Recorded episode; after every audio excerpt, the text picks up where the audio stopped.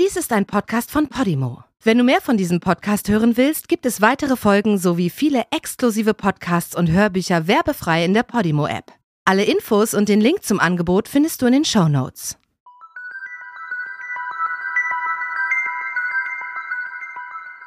Nils Högel. Wie viele waren es wirklich? Krankenpfleger Nils Högel steht am Bett von Dieter M. Der 63-jährige Krebspatient hat nach einer schweren Operation eine Lungenentzündung und ist nicht ansprechbar. Högels Herz klopft ihm bis zum Hals. Seine Handinnenflächen sind feucht. Was tut er hier? Er hat hier nichts zu suchen. Högel streicht sich über sein feistes Doppelkinn.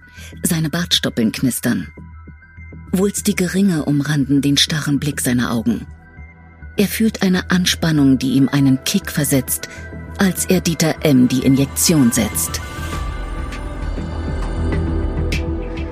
Mörder in Weiß. Der Podcast über medizinische Verbrechen. Mein Name ist Antje von der Ahe.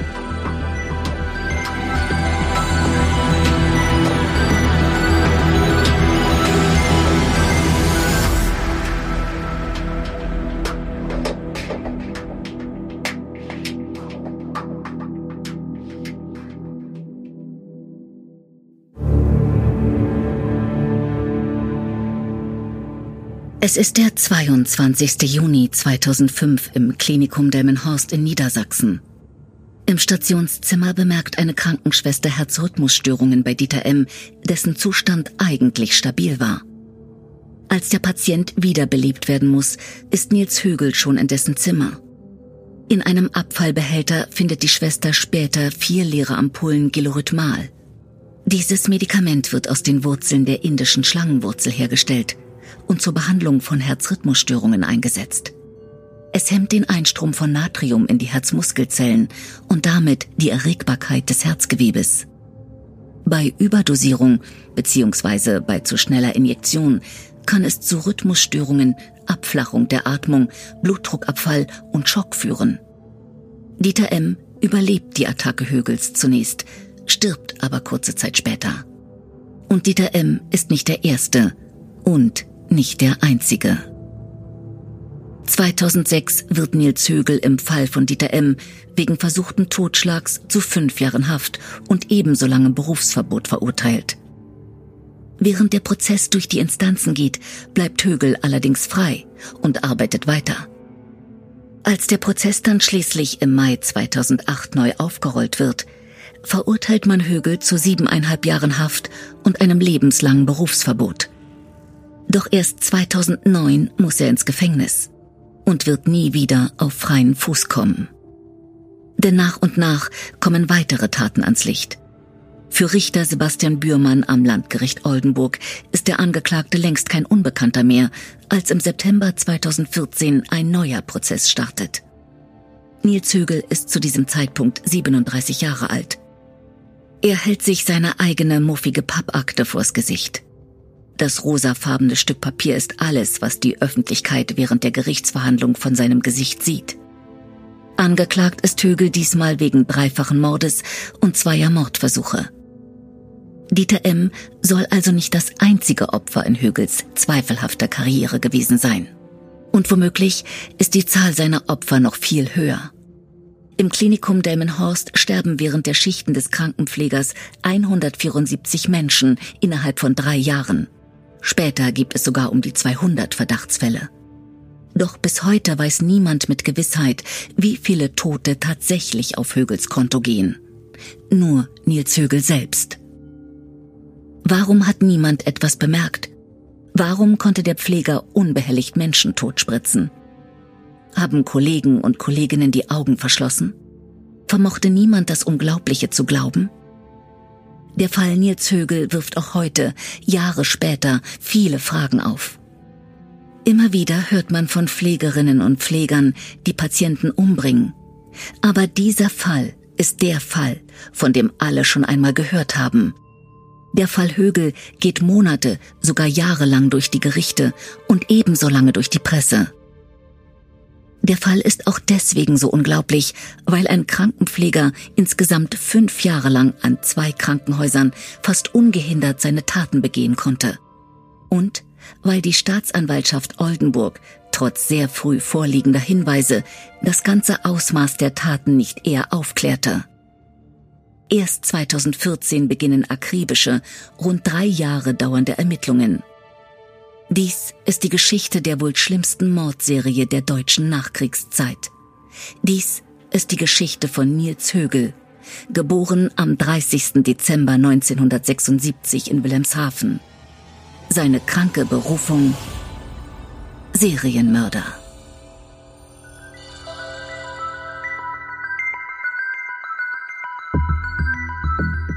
Wie alles begann.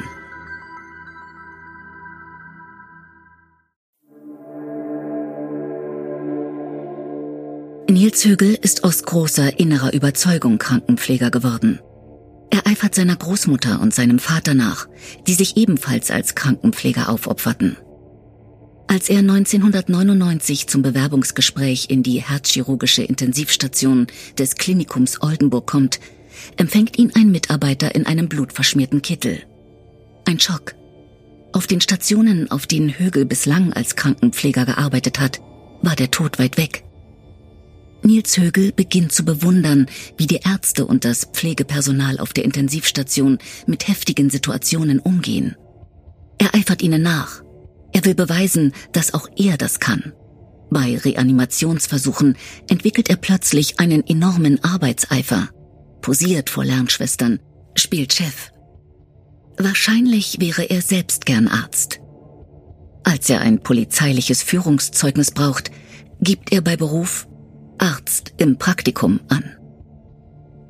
Nils Högel arbeitet viel. Nachts fährt er zusätzlich zu seinen Schichten auf Station im Rettungswagen als Assistent mit. Nur mit Alkohol, Schlaf und Schmerztabletten schafft es der Krankenpfleger nach Feierabend runterzukommen. Er vernachlässigt Ehefrau und Kind, über die man in der Öffentlichkeit nichts erfährt. 2002 liegt die Oldenburger Klinik Högel einen Wechsel nahe nachdem mehrere von ihm betreute Patienten und Patientinnen aus unerklärlichen Gründen in Lebensgefahr geraten waren. Man will ihn loswerden und lobt ihn mit einem guten Zeugnis weg. Damit wechselt Högel nach Delmenhorst. Verschlafene Kleinstadt vor den Toren Bremens, Heimat von Sängerin Sarah Connor. In der hiesigen Klinik quietschen die Rollen von Krankenhausbetten auf den Linoleumböden der Gänge. Es herrscht hektisches Treiben. Der Oberarzt hat ein gutes Gefühl, wenn Krankenpfleger Nils Högel Dienst hat. Högel kann gut intubieren. Und bei einem Herzstillstand muss es schließlich schnell gehen. Högel ist immer zur Stelle, wenn es einen Notfall gibt. Er ist ein erfahrener und begeisterter Retter. Seit Dezember 2002 arbeitet Högel nun hier auf der Intensivstation. Blut am Kittel ist auf einmal kein Problem mehr. Später vor Gericht berichtet die Psychologin Denise G. über Högel, es mussten ganz viel Blut und viele Leute dabei sein. Lechzte Högel nach dem großen Spektakel.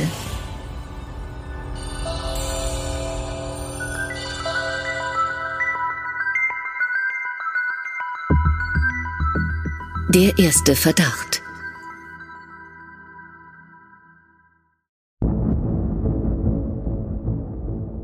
Am 22. Juni 2005 wird Högel beobachtet, wie er in einem Krankenzimmer hantiert, in dem er eigentlich nichts zu suchen hat. Er steht am Bett von Dieter M., als Schwester Renate T. das Zimmer betritt. Sie will nur die Artikelnummer des Beatmungssystems notieren, das sie gegen 13.20 Uhr bei Dieter M. gewechselt hat. Dabei stellt sie erschrocken fest, dass der Blutdruck des eigentlich stabilen Patienten mit 70 zu 40 gefährlich niedrig ist. Der Perfusor, das automatische Spritzsystem mit dem für Dieter M. lebenswichtigen Kreislaufstabilisator ist abgestellt. Warum steht der Perfusor auf Null? fragt sie Högel entgeistert. Glaubst du, ich habe ihn ausgemacht? Es hört sich so an, antwortet er. Renate T. ruft einen Kollegen, der den Perfusor wieder anstellt. Doch es hilft nichts. Dieter M.s Herzkammern flimmern. Mittels Defibrillator wird der Patient geschockt. Endlich. Kreislauf und Blutdruck stabilisieren sich. Es ist nochmal gut gegangen. Und Högel steht schweigend da und rührt sich nicht. Der Krankenschwester schießt ein furchtbarer Verdacht durch den Kopf. Es kursieren schon länger Gerüchte über Högel. Irgendetwas stimme mit ihm nicht. Es gab immer Reanimationen, wenn er Dienst hatte. Also nimmt sie eine Blutprobe von Dieter M. und kontrolliert in der Stationsapotheke das Gilorhythmal. Eine Packung fehlt. Als sie zu Dienstbeginn der Spätschicht die Medikamentenschränke aufgefüllt hatte, lagen noch sieben Packungen im Fach. Jetzt sind es nur noch sechs. Der Stationsleiter gibt grünes Licht, die Blutprobe auf Eimalin-Rückstände zu untersuchen. Das ist der Wirkstoff in dem Herzmedikament. Am 23. Juli 2005 stirbt Dieter M. im Alter von 63 Jahren. Erst einen Tag später treffen die Laborergebnisse ein. Eimalin wurde nachgewiesen. Dieter M. hätte dieses Medikament nie erhalten dürfen. Auf der Intensivstation beschließt man, den Ball flach zu halten. Högel soll an diesem Tag seine letzte Schicht absolvieren, bevor er danach sowieso 14 Tage Urlaub hat.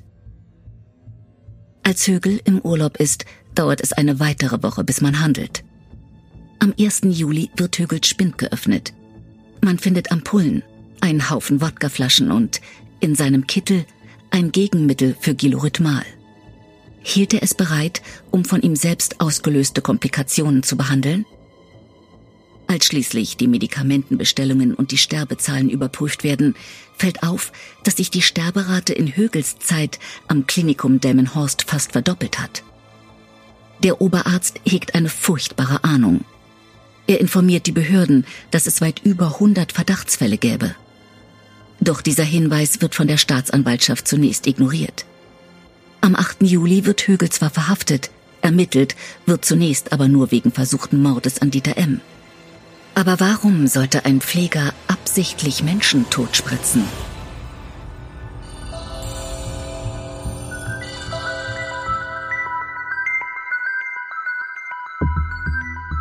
Was ist das Motiv?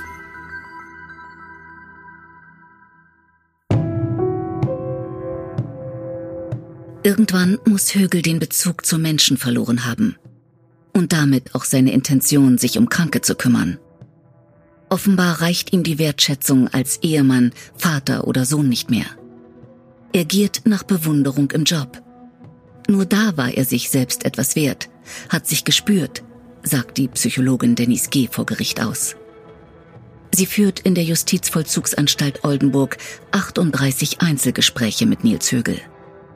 Und sie hat den Eindruck, dass es mehr Fälle gibt als die, wegen derer Högel bereits verurteilt ist und einsetzt und auch mehr Fälle, als wegen derer er im seit September 2014 laufenden Prozess angeklagt ist. Vor Gericht spricht die Psychologin von innerer Verwahrlosung und Überforderung. Ein Geständnis legt Nils Högel ihr gegenüber aber nicht ab, schweigt zu den Vorwürfen. Doch vor Mithäftlingen brüstet sich der ehemalige Krankenpfleger mit seinen Taten als größter Serienmörder der Nachkriegsgeschichte.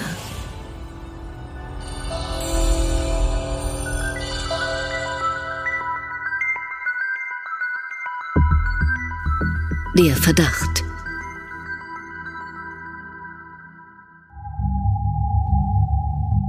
Während Högel im Gefängnis mit der Psychologin spricht, stellt das Klinikum Oldenburg ein Gutachten vor. In Högels Dienstzeit auf der herzchirurgischen Intensivstation hat es mehr als 50 Sterbefälle gegeben. Außerdem einen Todesfall in der Anästhesie. Darunter zwölf verdächtige Fälle. Doch es ist unklar, ob die Fälle Högel zur Last gelegt werden können. Es sind nur Verdachtsmomente. Erstmal.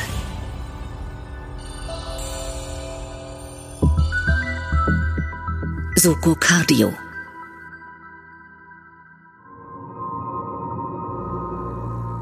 Draußen ermittelt inzwischen die Sonderkommission Cardio.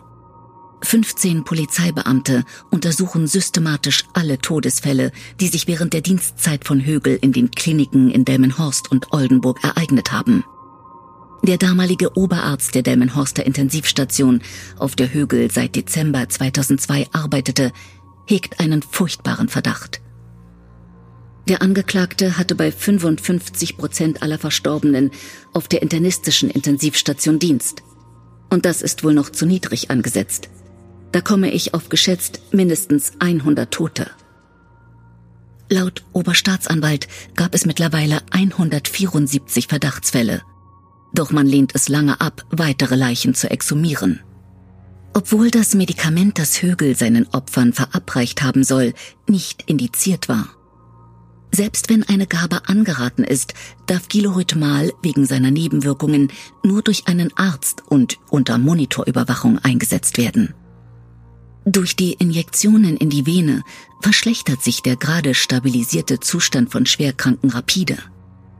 Högel soll dann versucht haben, die so in Lebensgefahr geratenen zu reanimieren, um sich zu profilieren. Und manchmal sogar aus Langeweile. Die nötigen Nachbestellungen der Medikamente dürfen einmal wöchentlich die wechselnden Nachtschwestern oder der Nachtpfleger vornehmen. Der Oberarzt berichtet, eigentlich darf jeder nachbestellen. Eine Statistik über den Verbrauch gibt es nicht.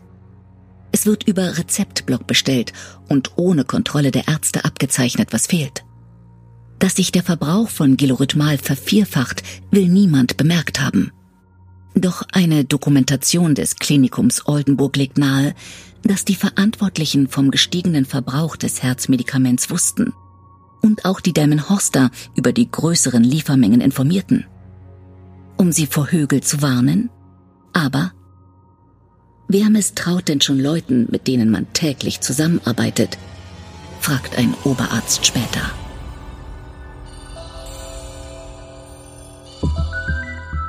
Die Frage nach dem Motiv geht weiter. Ermittler und andere Beteiligte sind immer fassungsloser. Was kann einen Menschen zu solchen Taten motivieren? Wollte Högel einfach sein nach eigener Ansicht nach sehr gutes Können im Bereich der Reanimation präsentieren? Aus anderen Fällen von Patiententötungen sind Beweggründe wie Mitleid mit älteren Schmerzpatienten bekannt oder Mitgefühl mit unrettbar den Todgeweihten. Doch hat Högel möglicherweise auch jüngere Patienten getötet? Sogar solche, die schon wieder auf dem Weg der Besserung waren?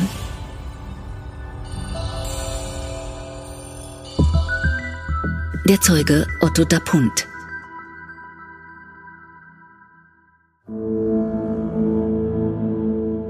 Dapunt war bis März 2014 Chefarzt am Klinikum Oldenburg.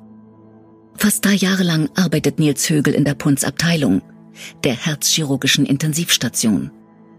Dapunt erinnert sich, dass sein ehemaliger Mitarbeiter überdurchschnittlich häufig an Reanimationen beteiligt gewesen ist. Aber das trifft auch auf andere Kollegen zu. Außerdem hat Nils Högel eben auch die besonders schweren Fälle betreut und war durch die Rufbereitschaft öfter im Dienst. Misstrauisch ist der Pund trotzdem. Er beschreibt den außergewöhnlichen Übereifer des ehemaligen Krankenpflegers. Immer ist Högel bereit, schwer erkrankte Patienten und Patientinnen zu übernehmen. Immer engagiert, immer freiwillig in Rufbereitschaft. Manchmal geht er zwar auch hemdsärmlich bis ruppig mit den Patienten und Patientinnen um, aber er war sachlich kompetent, vielleicht sogar kompetenter als andere, sagt Dapunt. Nur bei Reanimationen entwickelt Högel einen Aktionismus, der nicht von Fachlichkeit geprägt ist.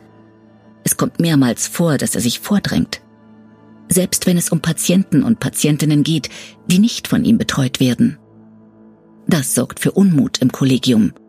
Man signalisiert dem Mann, wir kommen auch ohne dich zurecht. Ungewöhnlich sind auch Högels Gefühlsausbrüche. Chefarzt Dapunt erinnert sich, wie der Angeklagte zwei Patienten in die Leichenhalle gebracht hat und in einem völlig aufgelösten Zustand zurückkommt. Högel ist von diesen menschlichen Schicksalen emotional stark berührt. Die Pflegedienstleitung wird wiederholt auf das Verhalten des Pflegers hingewiesen. Aber das überschwängliche Engagement wird ihm nicht negativ ausgelegt. Erst als er auf eine andere Station versetzt wird und trotzdem weiterhin bei reanimationspflichtigen Patienten der Chirurgie aufkreuzt, trennt man sich von ihm. Ein Gutachter beschreibt den ehemaligen Krankenpfleger als zerrissenen Menschen. Nils Högel, nach außen hin ein starker Retter, gleichzeitig aber innerlich vereinsamt? Er leidet unter Depressionen und Ängsten, heißt es.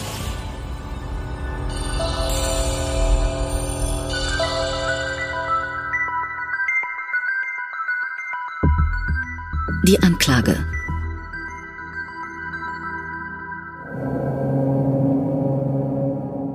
Drei Morde, heimtückisch und aus niedrigen Beweggründen begangen, zwei Mordversuche, lautet die Bilanz der Staatsanwaltschaft bis hierhin. In keinem der Fälle sei das Medikament Gelorhythmal angebracht gewesen, das Högel seinen Opfern verabreicht haben soll. Trotzdem spritze es er den Patienten und Patientinnen in dem Wissen und der Erwartung, dass die Injektion lebensbedrohliche Herzrhythmusstörungen auslösen kann. Am 27. November 2014. Die Gerichtsverhandlung ist seit drei Monaten im Gange. Die Ermittelnden gehen inzwischen von mehr als 200 Verdachtsfällen an Kliniken und weiteren Arbeitsstätten von Nils Högel aus. Bittet der Angeklagte um eine Bewertung der bisherigen Erkenntnisse. Will Högel wissen, was die Ermittlungen bisher ergeben haben? Nur Sie wissen, was Sie getan haben, Herr Högel, mahnt der Vorsitzende Richter Sebastian Bührmann. Doch weiß Högel es wirklich? Der Mann, der sterbende Menschen zurück ins Leben holt, so sieht sich Högel. Es war eine Anspannung da und eine Erwartungshaltung, was passiert gleich, erklärt er. Bei seinen Kollegen und Kolleginnen hat er den Spitznamen Rettungsrambo. Seine Verzweiflung ertränkt er an manchen Tagen mit zwei bis drei Flaschen Korn. Er denkt, ich tue etwas Falsches. Nachts erscheinen Högel in Albträumen die Geister der Toten, vertraut er später einem Mithäftling an. Er scheint sich also durchaus bewusst gewesen zu sein, was er anrichtet. Doch hatte er den richtigen Pegel, löste sich dieses Gefühl in Luft auf. Nach einer erfolgreichen Wiederbelebung fühlt er sich sogar gut. Wenn ein Patient stirbt, fühlt er sich niedergeschlagen. Kurzfristig hat er dann das Gefühl, ich muss aufhören. Dieses Gefühl hält allerdings nicht lange an. Vor Gericht hofft man auf ein Geständnis. Wenn es etwas zu gestehen gibt, wäre es das erste Mal seit langem, dass sie etwas Richtiges machen. Sie würden anderen Leuten helfen. Wendet sich Richter Bührmann an diesem Verhandlungstag im November 2014 an Nils Högel. Viele Angehörige hätten gern Gewissheit. Sie würden sie beruhigen. Niemand weiß, was gewesen ist. Nur sie.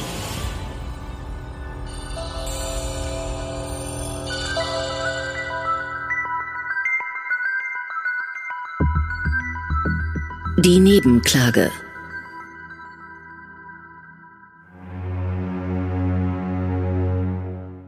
Seit Prozessbeginn sitzt auch Katrin Lohmann immer wieder in Saal 1 des Landgerichts Oldenburg. Ihr direkt gegenüber der mutmaßliche Mörder ihrer Mutter. Nils Högel pflegte Lohmanns Mutter Brigitte Arndt auf der Intensivstation in Delmenhorst. Katrin Lohmann wird zusammen mit Angehörigen anderer mutmaßlicher Opfer im Prozess von Gabi Lüppen vertreten. Sie bilden die Nebenklage. Die Anwältin hält während ihres Vortrags immer wieder Porträtfotos der Toten hoch. Das erste Bild zeigt Brigitte Arndt. Högel wirft nur kurze Blicke in Richtung Nebenklage. Lübben spricht mit lauter Stimme. Brigitte Arndt ist Krankenschwester in einem Altenheim gewesen. Ihr Traum war es, sich einen Mercedes 190 zu kaufen. Herr Högel, das ist Frau Arndt, der Sie das Leben genommen haben. Was die Angehörigen im Dezember 2014 und Januar 2015 von Nils Högel bekommen, ist keine Entschuldigung. Aber ein Geständnis, das er gegenüber dem forensischen Psychiater ablegt. Konstantin Karyophilis wird damit im Prozess zur wohl wichtigsten Person. Er soll für das Gericht einschätzen, ob Nils Högel psychisch krank ist. Die Männer reden stundenlang, treffen sich mehrere Tage. Die Arbeit auf der Intensivstation in Oldenburg und später in Delmenhorst ist nach Angaben von Karyophilus einschneidend für den Pfleger. Die Patientinnen und Patienten verbringen dort meist nur kurze Zeit, hängen an Schläuchen und Geräten. Högel erklärt, dass es ihm nicht darum gegangen ist, Menschen zu schaden, sondern darum, die Reanimationssituation immer wieder zu erleben und erfolgreich zu bewältigen. Nils Högel ist wie ein Abhängiger, der am Anfang noch den Kick merkt, wenn er bei Notfällen anpackt. Als durchflute eine Droge sein Gehirn. Nach den Reanimationen fühlt sich der Pfleger selbst wie wiederbelebt. Aber ab einer gewissen Zeit geht es nicht mehr darum, sich besonders gut zu fühlen, sondern keine Entzugserscheinungen mehr zu haben. Vor Gericht sagt Högel, er hat sich nur an Patienten gewagt, die an der Beatmung waren, also im Koma, und von denen keine Reaktion zu erwarten war. Aber die Patientin Brigitte Arndt wurde als ansprechbar gesehen, erwidert der Vorsitzende Richter Sebastian Bührmann. Das streitet Högel ab. Als er die Spritze setzt, sei das nicht der Fall gewesen. Ich habe meine Opfer vorher immer noch einmal angesprochen, zur Sicherheit. Auch wenn es auf dem Monitor neben dem Krankenbett keine Veränderung gab, war für mich der Fall erledigt. Ich habe nie ein zweites Mal eine Situation provoziert, beteuert er. Dem forensischen Psychiater gegenüber zeigt sich Högel beschämt. Sein Handeln sei nicht entschuldbar. Er ist sich bewusst, dass er den Angehörigen massiven Schaden, Leid und Kummer zugefügt hat. An seine Taten kann er sich aber angeblich nicht vollständig erinnern. Weitere Taten in anderen Krankenhäusern, in einem Seniorenheim oder als Rettungssanitäter streitet er ab. Außerhalb von Delmenhorst gab es keine Fälle, wo ich manipuliert habe oder eine Situation provoziert habe, sagt er vor Gericht. Doch kann man Nils Högel trauen? Es wäre fatal für sie, wenn die Staatsanwaltschaft in zwei Jahren ermittelt, dass ihre Aussage nicht stimmt, ermahnt ihn der Richter.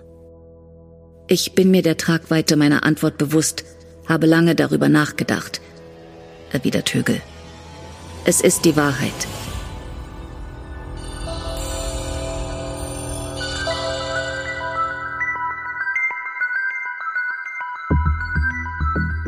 Das Geständnis.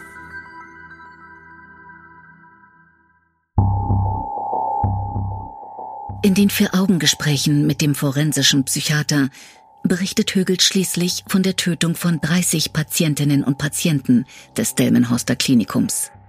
In weiteren 60 Fällen hätten Patienten überlebt. Für die aktuell angeklagten Morde und Mordversuche fühlt sich Högel ebenso voll verantwortlich.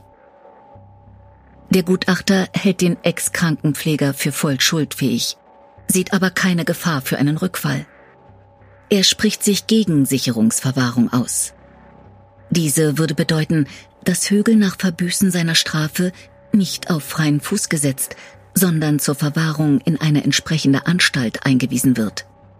Aber, so der Gutachter, Högel leide nicht unter einer schweren seelischen Abartigkeit, keine narzisstische Persönlichkeitsstörung.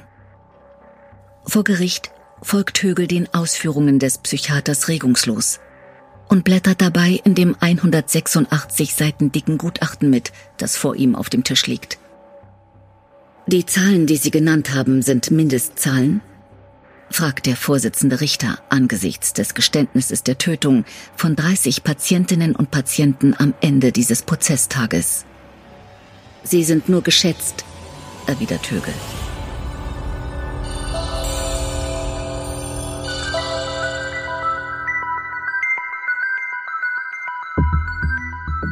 Die Entschuldigung.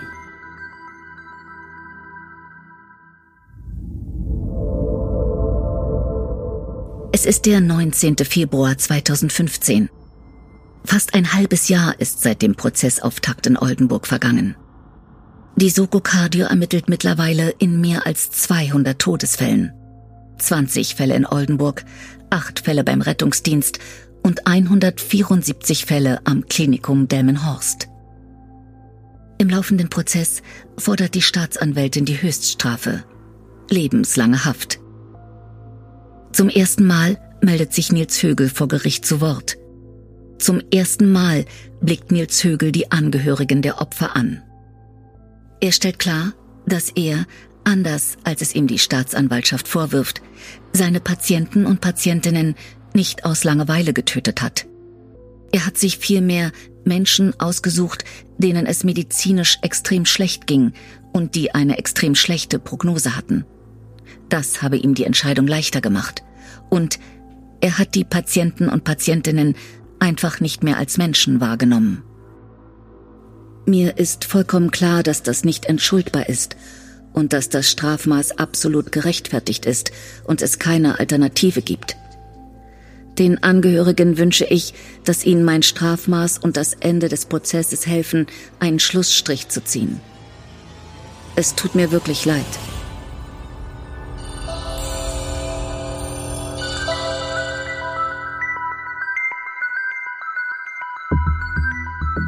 Das Urteil.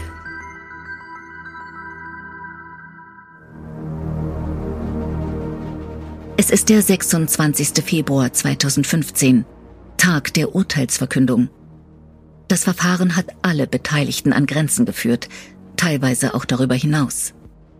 Diese Menschen waren Spielfiguren für sie, in einem Spiel, bei dem nur sie gewinnen und alle anderen verlieren konnten – sagt Sebastian Bührmann als Vorsitzender der Schwurgerichtskammer am Landgericht Oldenburg.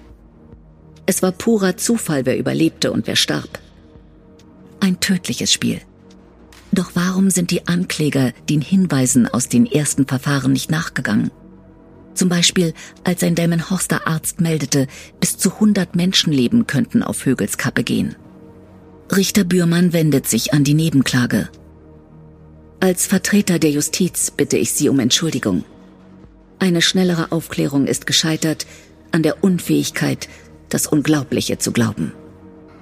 Nils Högel, zu diesem Zeitpunkt 38 Jahre alt, wird wegen zweifachen Mordes, zweifachen versuchten Mordes in Tateinheit mit gefährlicher Körperverletzung und eines weiteren Falles gefährlicher Körperverletzung zu einer lebenslangen Haftstrafe verurteilt.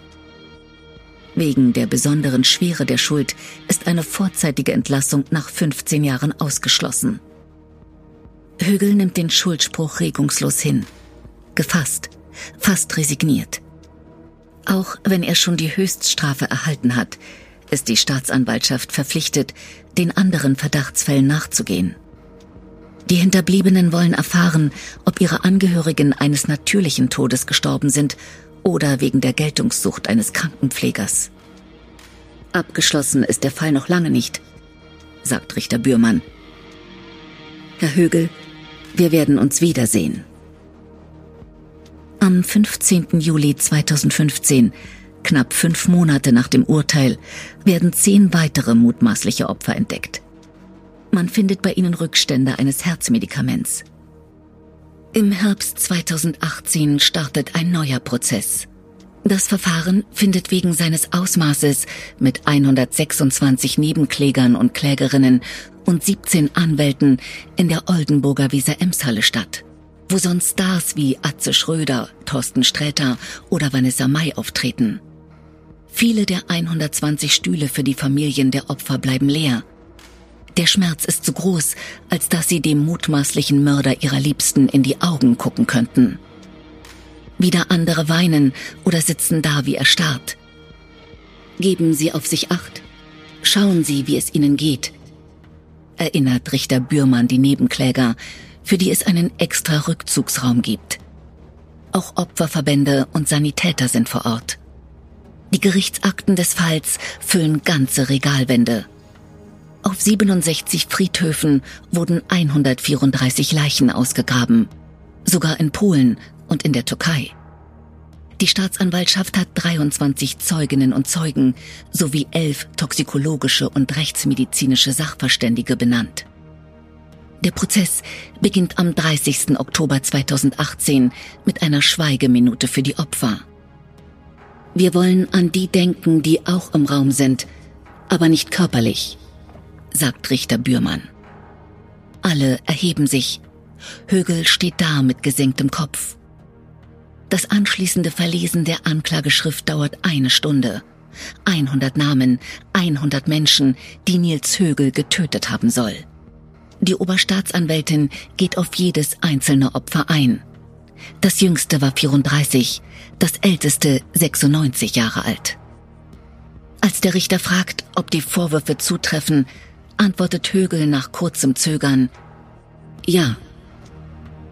Am 6. Juni 2019 ergeht das Urteil. Högel wird nochmals zu lebenslanger Haft verurteilt, diesmal wegen Mordes an 85 Menschen. Insgesamt hat die Soko Cardio jedoch 322 potenzielle Opfer identifiziert. Aber die Leichen von mehr als 100 Patientinnen und Patienten wurden feuerbestattet. Das macht eine nachträgliche Untersuchung unmöglich. Wie viele Taten der ehemalige Krankenpfleger also wirklich begangen hat, wird niemals geklärt werden.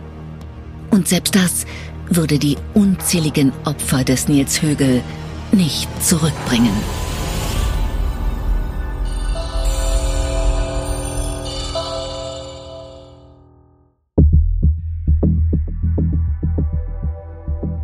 Medical Crimes Mörder in Weiß ist ein Podcast von Podimo.